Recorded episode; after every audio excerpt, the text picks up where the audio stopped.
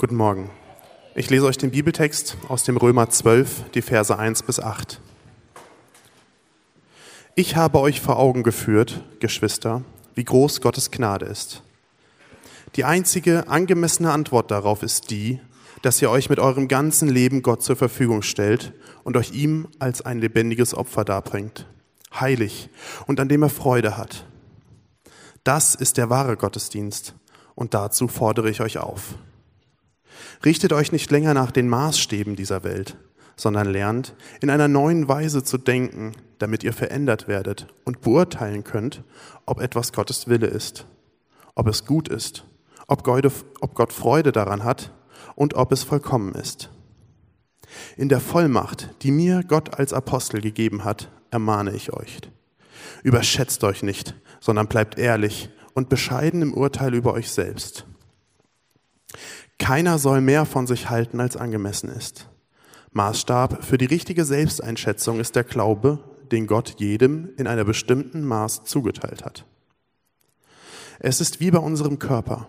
Er besteht aus vielen Körperteilen, die einen einzigen Leib bilden und von denen doch jeder seine besondere Aufgabe hat. Genauso sind wir alle, wie viele und wie unterschiedlich wir auch sein mögen. Durch unsere Verbindung mit Christus ein Leib und wie die Glieder unseres Körpers sind wir einer auf den anderen angewiesen. Denn die Gaben, die Gott uns in seiner Gnade geschenkt hat, sind verschieden. Wenn jemand die Gabe des prophetischen Redens hat, ist es seine Aufgabe, sie in Übereinstimmung mit dem Glauben zu gebrauchen. Wenn jemand die Gabe hat, einen praktischen Dienst auszuüben, soll er diese Gabe einsetzen. Wenn jemand die Gabe des Lehrens hat, ist es seine Aufgabe zu lehren. Wenn jemand die Gabe der Seelsorge hat, soll er anderen seelsorgerlich helfen. Wenn an, wer andere materiell unterstützt, soll es uneigennützig tun. Wer für andere Verantwortung trägt und führen kann, soll es nicht an der nötigen Hingabe fehlen lassen. Und wer sich um die kümmert, die in Not sind, soll es mit fröhlichem Herzen tun.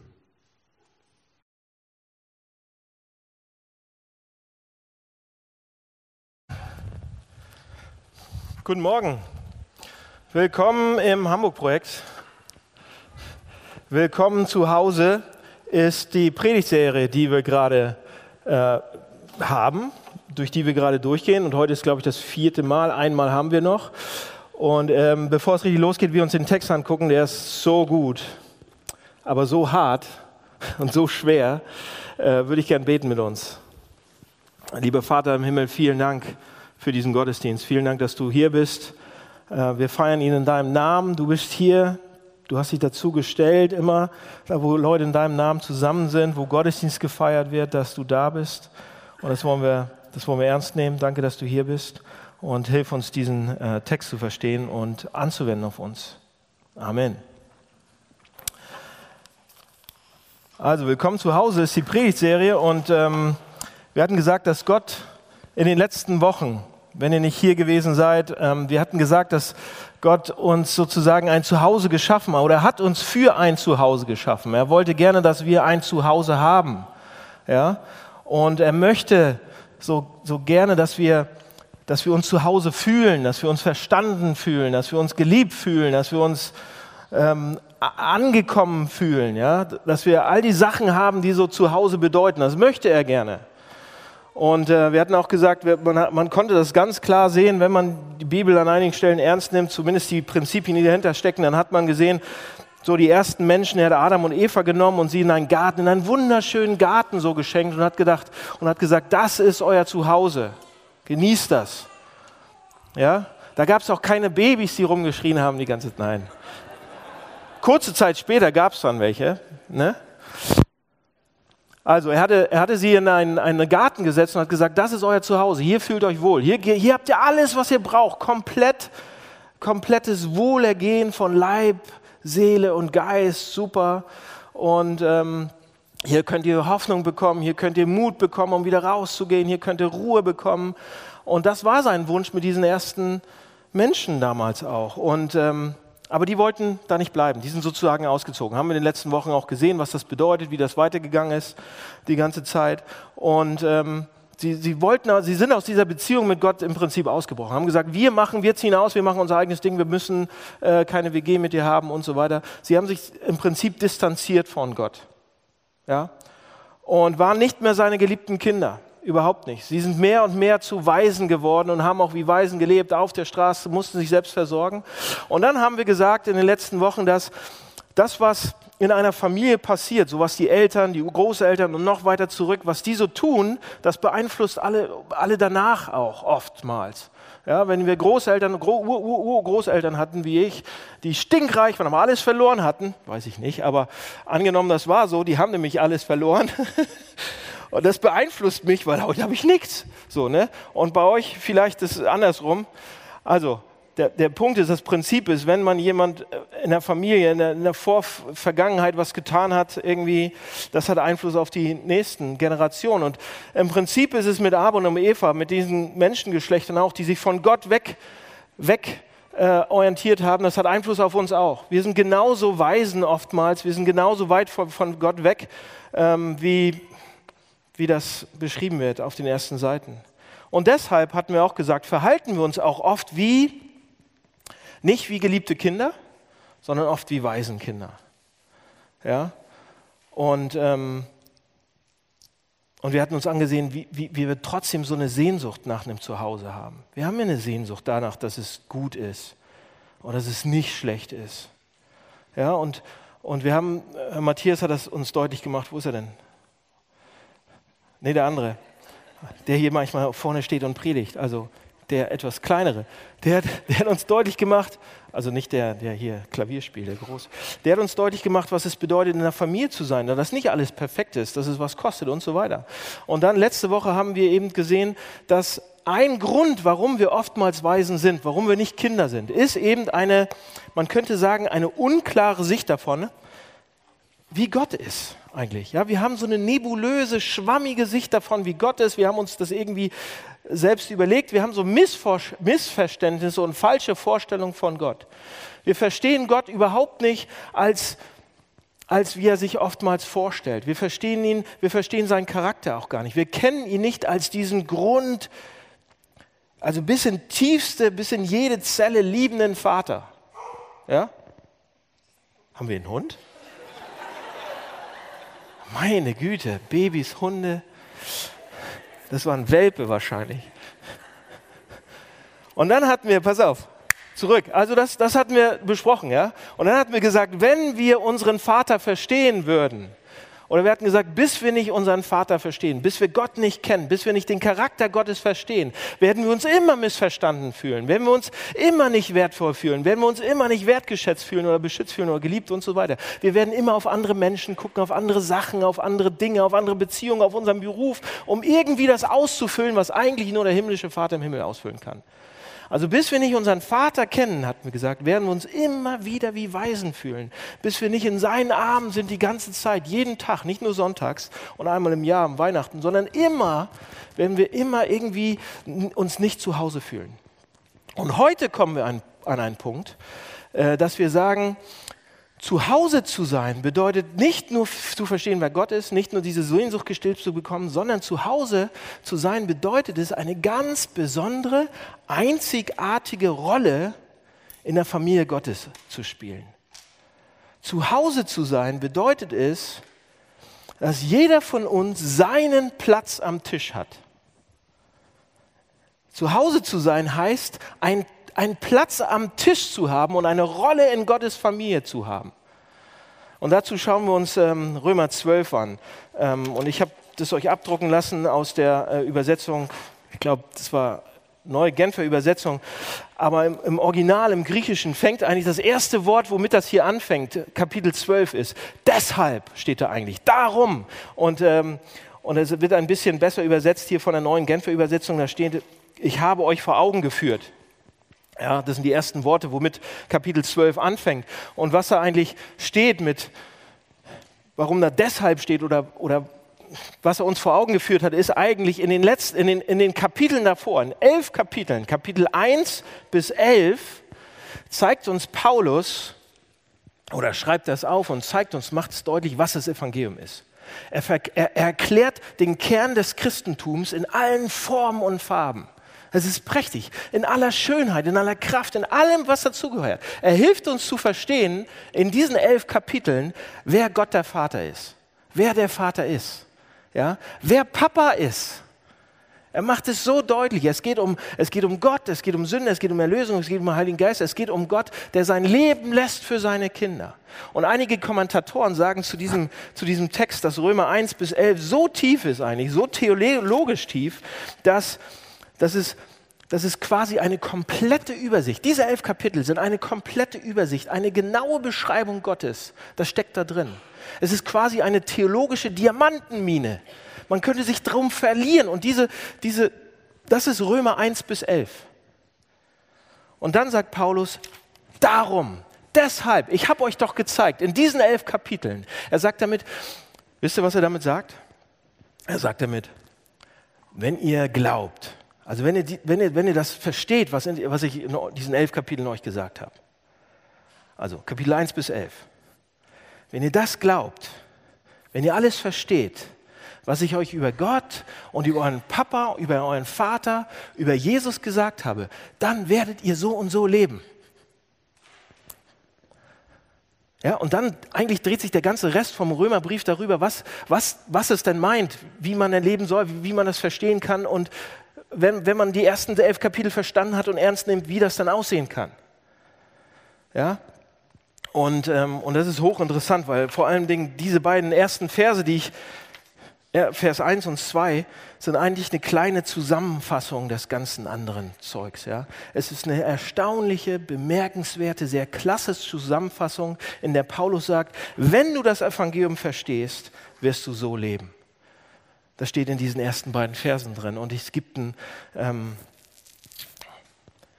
einen Pastor, den ich äh, ganz gut kenne, der ist Tim Keller in New York City, der hat eine große Gemeinde.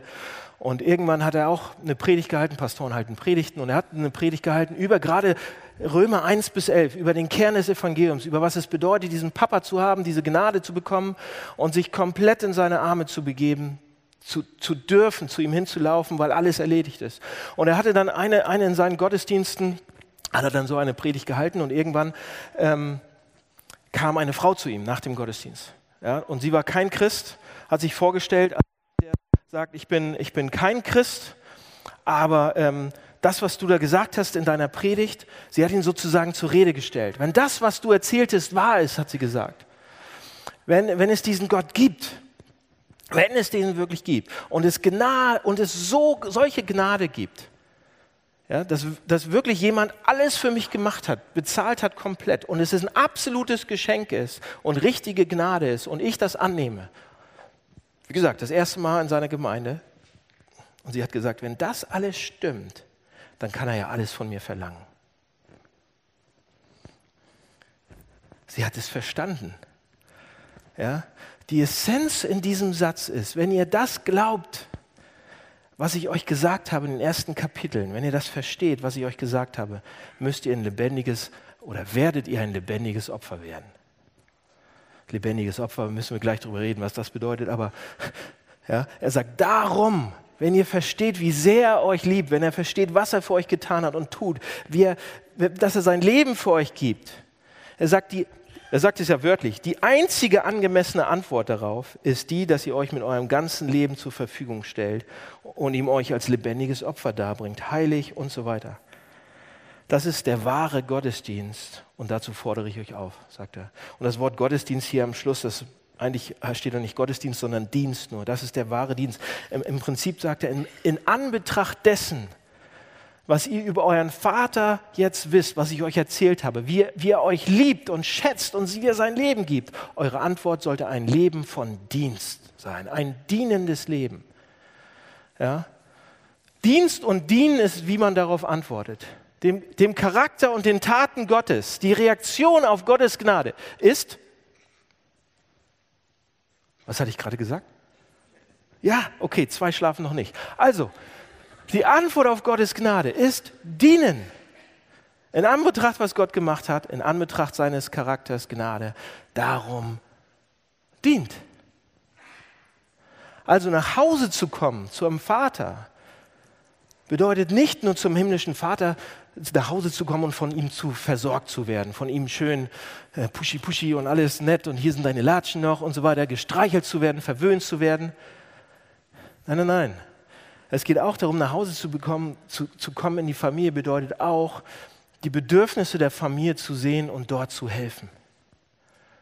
Ja, die Bedürfnisse der Kirche, der Gemeinde vor Ort zu sehen und dort zu dienen, zu helfen. Das ist ein ganz normales, gesundes Verhalten eines Christens. Und jetzt der eine oder andere sagt, oh Mann, jetzt geht es um Dienen und ich muss dienen und hier und da und ich bin das erste Mal hier im Hamburg-Projekt. Ähm, tut mir leid, dass es heute so um, um ganze Sachen geht, aber und ihr sagt, oh Mann, wenn das Christentum um Dienst geht, dann ähm, war das das erste und letzte Mal, dass ich vielleicht hier bin.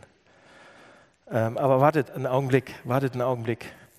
Das, ähm, das Konzept, was hier beschrieben wird, wir kennen das, ich glaube, wir kennen das alle. Weil, ähm, was er hier sagt, wenn wir, wenn wir Gottes Charakter sehen, wenn wir Gott sehen, dann, dann fordert uns das, dann gibt es nichts anderes, als dafür dankbar zu sein und, und, und was zu tun. Und bei uns ist es aber so oft, dass wir nicht Gott haben, sondern andere Sachen haben und diesen Sachen dienen, würde ich jetzt mal als Pastor sagen. Zum Beispiel unserem Beruf. Ja, unser, das Konzept des Dienens ist uns gar nicht, oder des Opferns oder lebendige Opfer bringen oder Opfer bringen auf einem Altar ist uns gar nicht so fremd. Wir reden nur anders darüber. Zum Beispiel unseren Beruf. Einige von uns opfern ihr Leben, ihre Familie, ihre Freunde für ihren Job.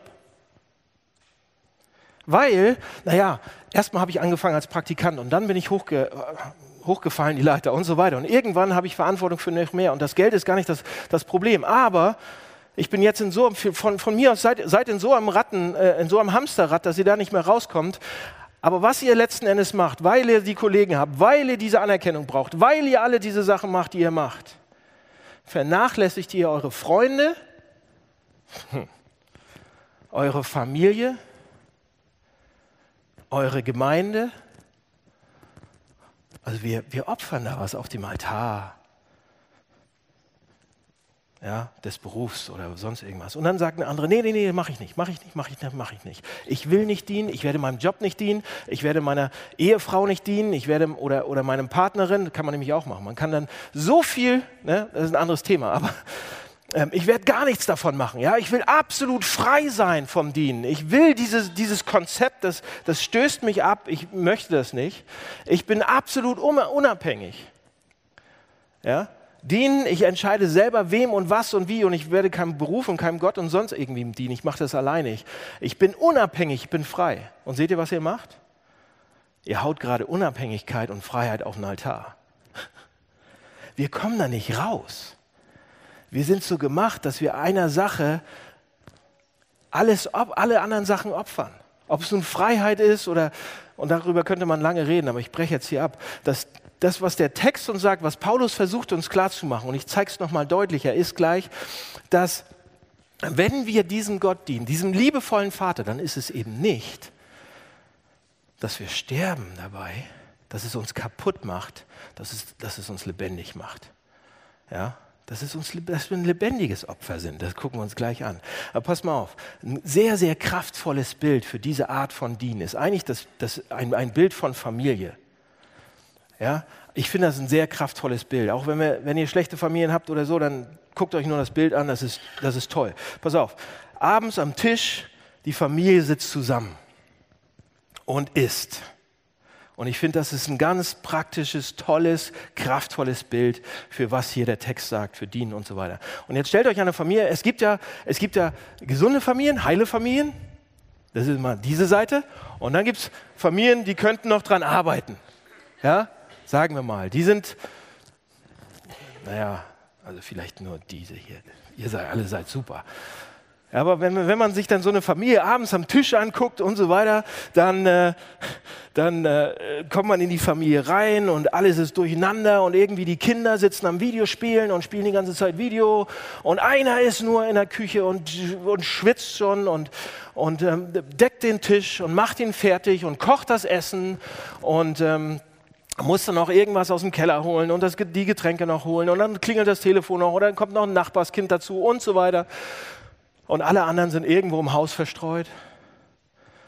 Ja, und dann irgendwann, ding, ding, oder Miracoli ist fertig oder wie, und dann kommen sie tatsächlich aus ihren Löchern gekrochen oder aus dem Wohnzimmer und überall und das machen nur auf Pause das Ding und so weiter und setzen sich dann an den Tisch und essen ja, das, das Essen innerhalb von zwei Minuten und schaufeln es in sich rein. Das Essen, was jemand anders angebaut hat, jemand anderes gemacht hat, jemand anderes bezahlt hat und so weiter. Und äh, zwei Minuten wird gegessen und sofort sind sie danach wieder weg. Also so gibt es ja einige Familien und einige von euch sagen jetzt, Mann, du hast gerade unsere Familie beschrieben. ja, das ist, in, wenn, wenn man in so einer Familie ist, das ist in Ordnung, wenn man so mit fünfjährigen Kindern ja, und jünger das ist absolut in Ordnung. Und alle sagen, ja klar, fünfjährige Kinder, die sind nun mal so, die, äh, die, die müssen noch versorgt sein, die können sich noch nicht selbst versorgen. Das ist absolut in Ordnung. Aber wenn man so eine Familie hat, wo die Kinder dann so 25 sind und das läuft genauso ab, ja, dann würde ich sagen, irgendwas läuft da unter der Decke nicht ganz in Ordnung ab. Irgendwas ist da, die Kinder sind immer noch so abhängig, werden überhaupt nicht in irgendeiner Form sozusagen ähm, range, rangeführt an, an, an, an, dass man gemeinsam Familie ist, dass man gemeinsam was macht. Ja? Und ähm, an der Stelle funktioniert der Tisch wie eine Metapher, könnte man sagen, wie ein Bild. Ja? Ähm, man kann viel von einer Familie sehen, und viel über die sagen, wenn man sieht, Ding, ja. Also, man kann viel sehen von einer Familie, viel über sie sagen, wenn man sie anschaut, wie es am Abendbrotstisch ist. Und ich kann mich an unsere Abendessen, aber davon erzähle ich jetzt nichts. Wie das bei uns zu Hause war, als wir fünf Jungs an einem Abendbrottisch waren, das war natürlich ähm, super. Also perfekt. Wir haben immer alles, ne, könnt ihr euch vorstellen, mit 25 auch noch und so weiter, bis heute eigentlich. Ähm, ja, und man, man, kann einfach da viel davon ablesen. Wenn man zum Beispiel in eine Familie kommt und alle, einige sind in der Küche und die lachen und sie tragen Sachen zusammen raus und, und tragen Sachen zusammen rein und helfen zusammen und helfen beim Abräumen und so weiter. Das ist eine Seite. Oder man sieht das andere und alle rennen einfach hoch und äh, stehen auf und, und sind sofort weg, lassen alle stehen und liegen und einer steht alleine da. Sie haben mich komplett bedienen lassen. Und Paulus nimmt dieses Bild im Prinzip und sagt, das ist eine Metapher. Wir sind, wenn wir Christen sind, wenn wir, im, äh, wenn wir in Gemeinde sind, sozusagen, wenn wir, wenn wir das glauben, was in Kapitel 1 bis 11 da sind, dann sind wir in der Familie, dann haben wir einen Platz am Tisch, ja, dann haben wir eine Rolle und Paulus sagt, man kann eine Menge sehen und eine Menge einschätzen, eine Menge, Menge sagen, wenn man sich die Familie Gottes anschaut, wie die sich am Tisch verhalten. Wenn es Leuten am Tisch nur darum geht, bedient zu werden, oh, Bedürfnisse in dieser Kirche, was diese Kirche bringen, was kann mir diese Gemeinde geben, was tut mir gut, was sind die ganzen coolen Sachen, die ich davon haben kann. Ja? Und wenn es nicht darum geht, dass man fragt, wie kann ich meine Gaben, meine Leidenschaften, meine Fähigkeiten für diese Gemeinde einsetzen? Wie kann ich hier helfen? Wie kann ich Gottes Reich hier mitbauen? Wenn es nur darum geht, bedient zu werden, kurz zu kommen, wieder zu gehen, haben wir nicht viele Leute, die die Gnade Gottes im Blick haben, die die ersten elf Kapitel verstanden haben. Die, aus, die, sind, die sind nicht aus ihrem Status der weisen Kinder so richtig rausgekommen, sondern sind einfach immer noch, sind keine geliebten Kinder. Können, wir, wir sind dann, wir, wir sind nicht geliebte Kinder.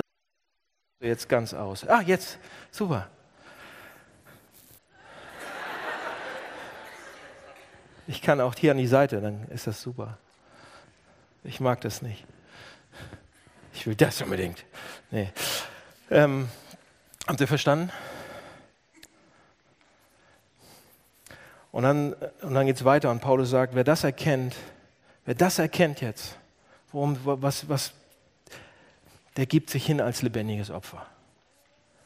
Lebendiges Opfer, lebendiges Opfer und wir sagen, oh Mann, das hört sich schlimm an, was ein lebendiges Opfer ist. eigentlich ist es ne, noch seltsamer, als wie es sich anhört. Ihr habt gedacht, lebendiges Opfer, uh, was ist das denn? Das griechische Wort für Opfer an dieser Stelle, das griechische Wort für Opfer ist eigentlich das Wort jetzt viel besser. Jetzt bleibe ich wenigstens auf einer Stelle stehen. Welches könnte das Wort für Opfer sein im Griechischen?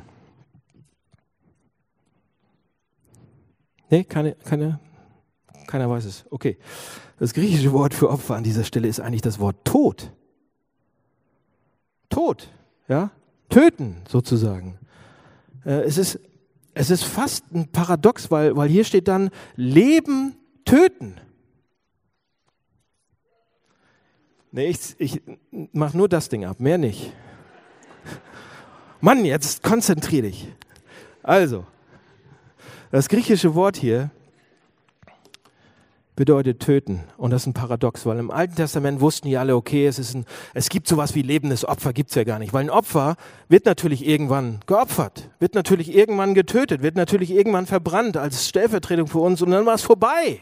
Komplett. Und hier wird uns was anderes gesagt. Es ist ein lebendiges Opfer. Es bleibt auch ein lebendiges Opfer. Das ist eine Präsensform sozusagen. Es bleibt immer, immer, immer weiter ein Opfer und es wird immer und immer und immer wieder dargebracht werden. Also was hier, was die mit lebendigem Opfer meinen, und das da könnte man echt viel und tief reingehen, was das auch mit uns zu tun hat. Aber ein lebendiges Opfer bedeutet, um es kurz zu machen, jeden Tag, jede Stunde, jeden Moment, gerade jetzt, muss man sich bewusst oder kann man sich bewusst kontinuierlich fortwährend die ganze Zeit ihm anbieten. Es ist konstant, es ist nie vorbei. Äh, man geht nie in Rente damit. Ja, man ist nie fertig. Ich habe gemacht, was ich, man kann nie sagen, oh, ich habe gemacht, was ich sollte, jetzt bin ich mal dran, ja, jetzt, äh, jetzt muss ich mal was kriegen. Ein lebendiges Opfer bedeutet, das ist nie zu Ende, es ist nie fertig. Aber es ist auch ein, es ist auch ein Opfer, Opfer es kostet was. Und ich habe überlegt, ähm, wie kann ich das euch am, am besten erklären, was das ist?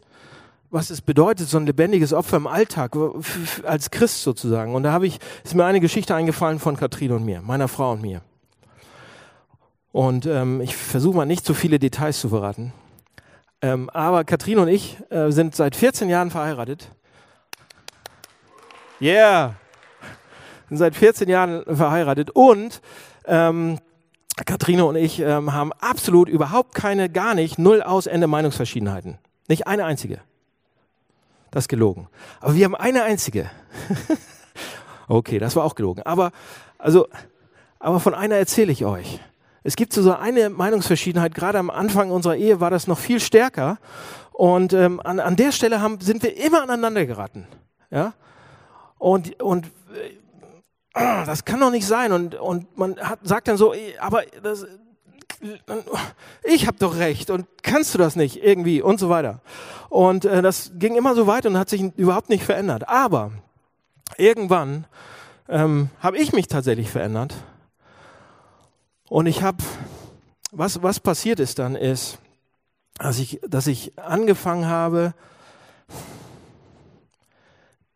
wegen dieser Sache, wegen der wir unsere Meinungsverschiedenheiten hatten, ich habe angefangen, das für Katrine mitzutragen. Ich habe angefangen zu sagen, ich poche nicht mehr auf ein Recht, auch wenn es nicht in Ordnung ist, sondern ich trage das jetzt mit. Und am Anfang hat es nicht funktioniert. am Anfang gab es einen riesengroßen Knall und so weiter.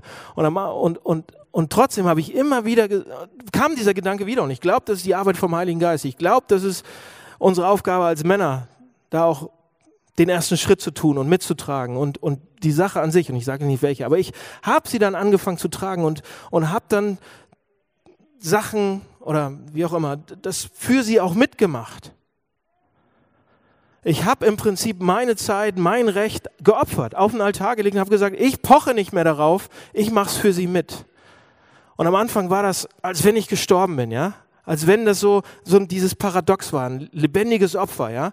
Man, man lebt aber man stirbt an einer Stelle. Ja, ich bin gestorben. Aber hier ist was passiert ist. Und das, ich mache das schon ein paar Jahre jetzt.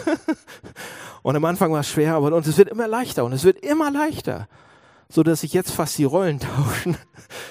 nee, dass ich ich habe angefangen damit, das für sie zu tragen. Und am Anfang war es schwer und jetzt ist es leicht, das für sie zu tragen. Es ist leicht, es ist fast eine Freude, weil ich sehe, wie gut es meiner Frau tut, weil ich sehe, wie, wie, wie sie an der Stelle das so wertschätzt. Jetzt, wo sie sieht, nicht weil ich es nur aus Pflicht oder aus Zwang getan habe, sondern weil ich es langfristig immer wieder, immer wieder mir gesagt habe, ich möchte es für sie tun, ich trage das mit, ich trage das an dieser Stelle mit. Es ist meine Aufgabe, das mitzutragen, auch wenn es nicht meine Aufgabe, ist. doch ist es, doch ist es. Es ist meine Aufgabe, das mitzutragen. Ich bin ein lebendiges Opfer an der Stelle. Und wir haben uns so an der Stelle, es ist kein Problem mehr in unserer Ehe. Es ist, es ist, es ist Frieden, es ist Liebe, es ist Einheit an der Stelle. Und ich denke, meine Fresse. Und ich kriege so viel an der Stelle von meiner Frau dafür wieder. Es ist unglaublich. Das ist keine Bettgeschichten. Andere Sachen, ja, Wertschätzung, Liebe, Respekt, all, alle möglichen Sachen. Das ist so gut. Und deshalb, wenn Paulus hier redet von, von, von lebendigem Opfer, ja, wenn dein inneres Herz, dein Herz von den ersten Kapiteln, von 1 bis 11 sich verändert, wenn sich dein Verständnis von dir selbst verändert, dein ganzes Leben wird sich verändern dadurch. Das ist, was hier steht, weil du dich selbst zu einem lebendigen Opfer machen kannst. Du wirst nicht nur eine Person, die passiv ist und die auf ihr Recht be be besteht sozusagen, und auch hier in der Gemeinde, sondern wir sagen, immer wieder mehr sagen wir, zeig mir, was ich tun kann, zeig mir, was ich tragen kann. Und wir können eine Menge. Mit Jesus zusammen können wir Sachen tragen, da träumt ihr von. Also eines der Dinge, die ein lebendiges Opfer zu sein bedeutet, ist, dass wir aus, die Auswirkung von, von Römer 1 bis 11 des Evangeliums sozusagen für jeden Bereich des Lebens durchdenken, ausmachen, umsetzen, so wie ich mit Katrine. Und das kann in ganz, ganz vielen Bereichen auch sein. Zweiter Aspekt dieses lebendigen Opfers ist Vers 3. Da steht ja, durch die Gnade, die er mir gegeben hat, sage ich zu jedem von euch, überschätzt euch nicht. Steht da, ne? Überschätzt euch nicht, sondern bleibt ehrlich und bescheiden im Urteil über euch selbst. Denkt nicht zu hoch über euch. So, und an der Stelle mache ich es jetzt wirklich kurz, weil ich ziemlich oft darüber predige. Und ich werde nur kurz sagen, wovon er hier spricht. Er sagt, wenn wir das Evangelium verstehen, Vers, äh, Kapitel 1 bis 11, wenn wir die Gnade Gottes sehen sozusagen, dann können wir nicht zu hoch von uns denken. Warum nicht? Denn egal wie toll wir Sachen gemacht haben, egal wie was wir geschafft haben, egal was wir sozusagen, ob wir den Mond bestiegen sind oder den Mount Everest äh, besucht haben, umgekehrt. Egal wie, im Kern sind wir immer noch Sünder, die aus Gnade gerettet werden, die Fehler haben, schwach, die nicht perfekt sind. Ja? Und wir versuchen oft unser Selbstbild durch Anstrengung, durch Leistung, durch, durch Erfolg zu korrigieren und wollen das unbedingt. Ich bin doch eine gute Person, weil ich das und das tue, weil ich das und das bin. Aber wir schaffen sogar manchmal, wir schaffen sogar manchmal, dass wir das korrigieren können, aber, aber wir werden dann überheblich und schauen auf andere herunter.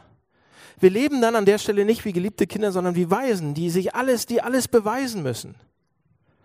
Man muss nicht allen zeigen, wie gut man tut, was man gerade tut. Auch was man für Gott gerade tut. Wenn ein Christ, der sozusagen die Gnade verstanden hat, der Empfänger ist von Gottes Gnade, sich ganz doll Mühe gibt, uns zu zeigen, wie gut er eine Sache gemacht hat. Was auch immer er gerade tut. Oder wenn ein Christ jemand anders benutzt, der mir dann sagen soll, wie gut der eine, dieser andere Typ doch eine Sache gemacht hat und das und wie auch immer, was auch immer er tut, ob es Beruf ist, Beziehung, akademisch, was auch immer. In dem Moment sind sie Weisen und handeln nicht und sind, sind in ihrem Waisenstatus und handeln nicht wie geliebte Kinder Gottes. Mit Gottes, mit, mit Gottes Gnade sind wir absolut geliebte Kinder.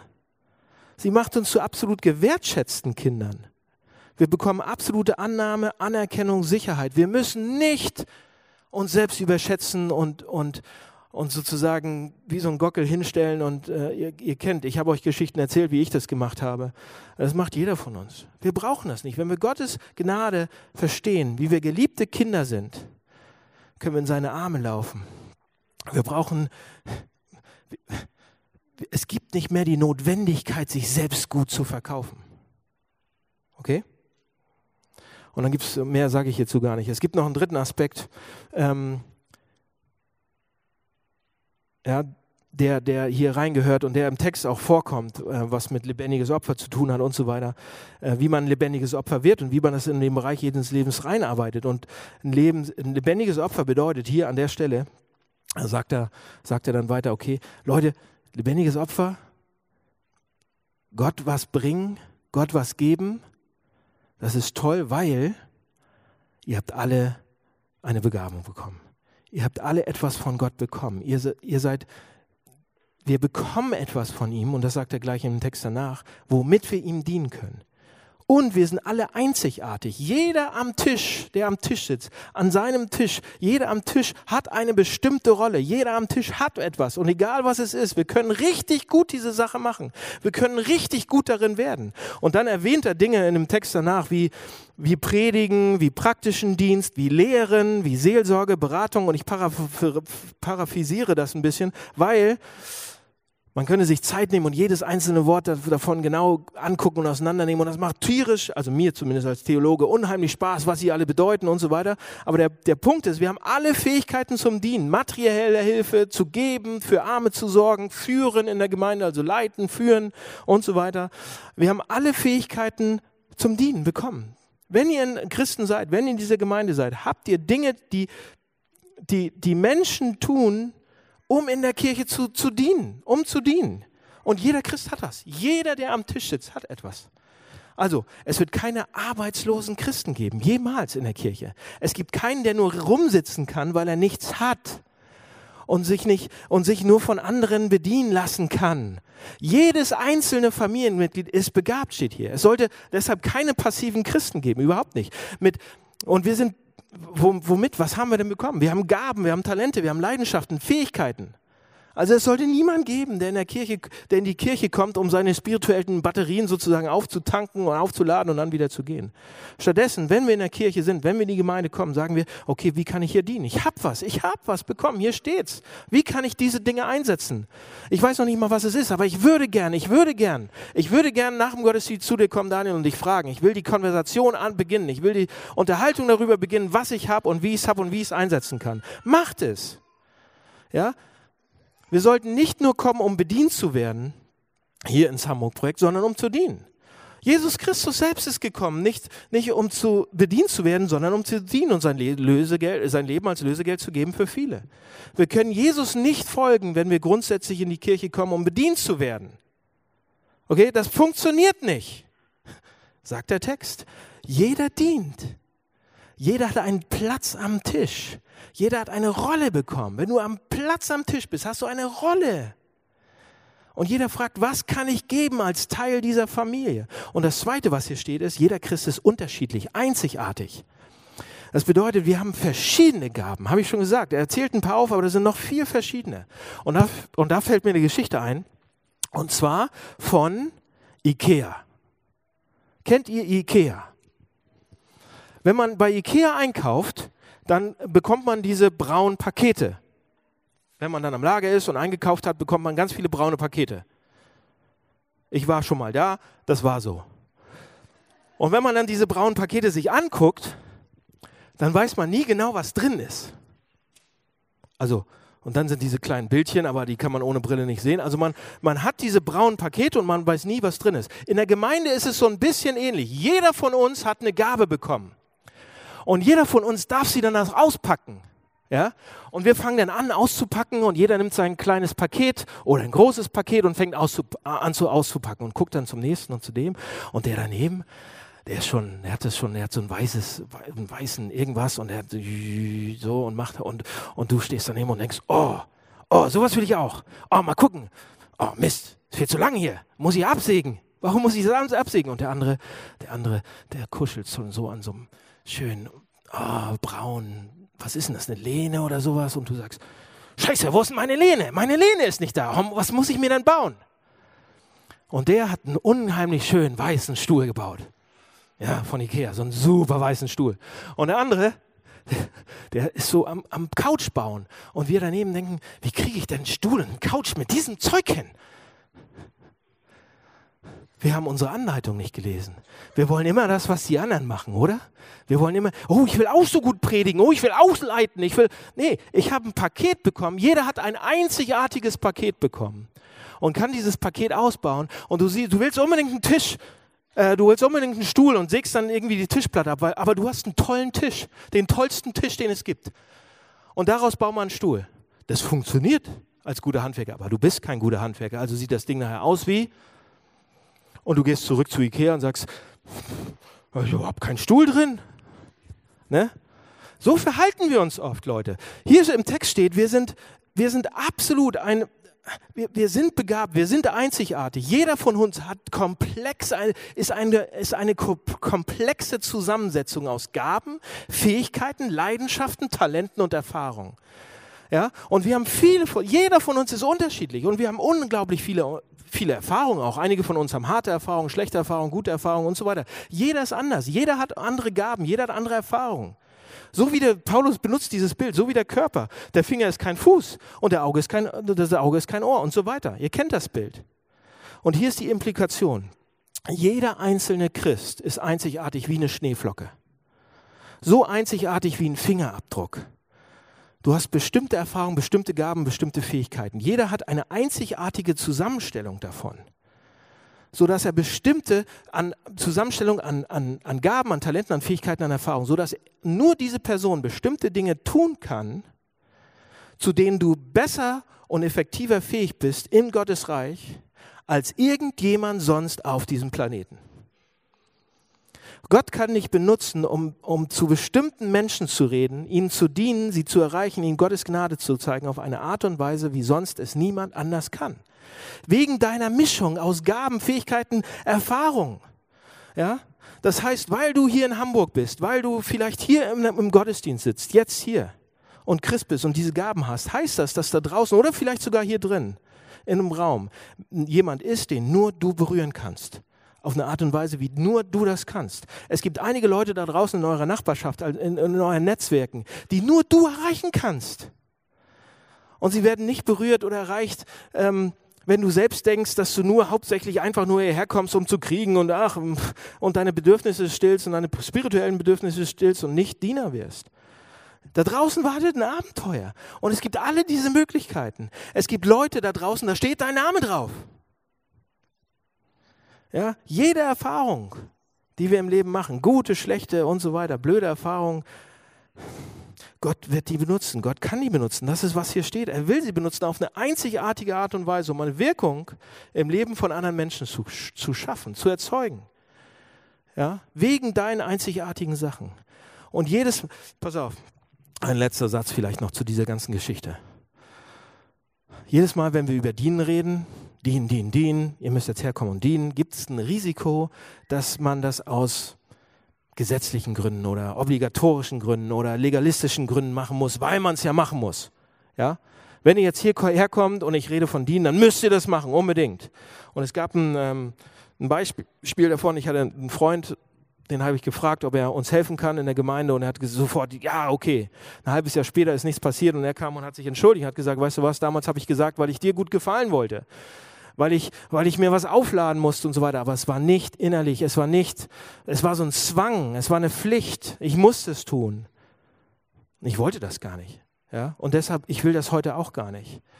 Redet, Jesus redet an dieser Stelle, Pausus redet an dieser Stelle von Dienen, nicht von Dienen als, als Pflicht oder Zwang oder du musst das, was du tun musst, sondern es ist freiwillige, freudige, dankbare Reaktion auf Gottes Gnade.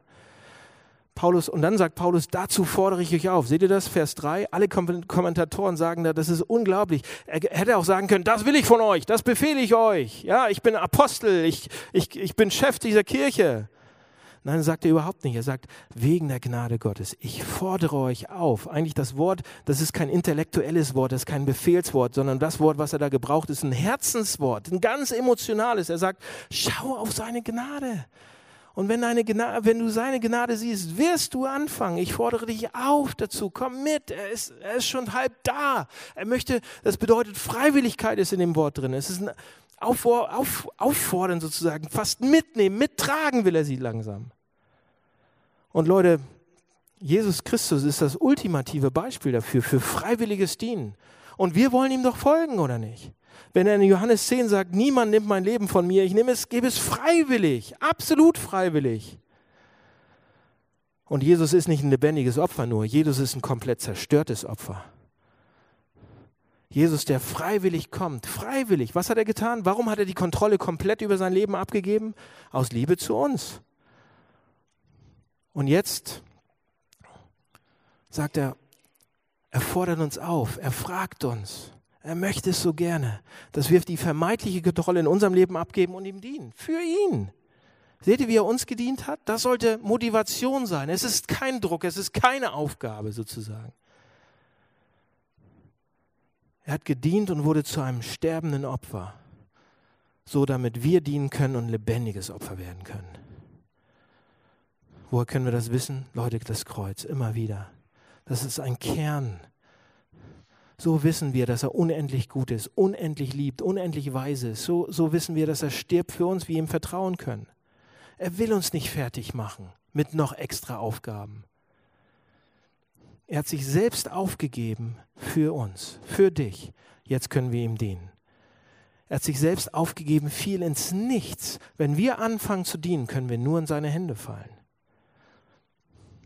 Merkt ihr das? Angesichts der Gnade Gottes. Schaut euch Gottes Gnade an. Die ersten elf Kapitel, besonders an Jesus Christus sehen wir das.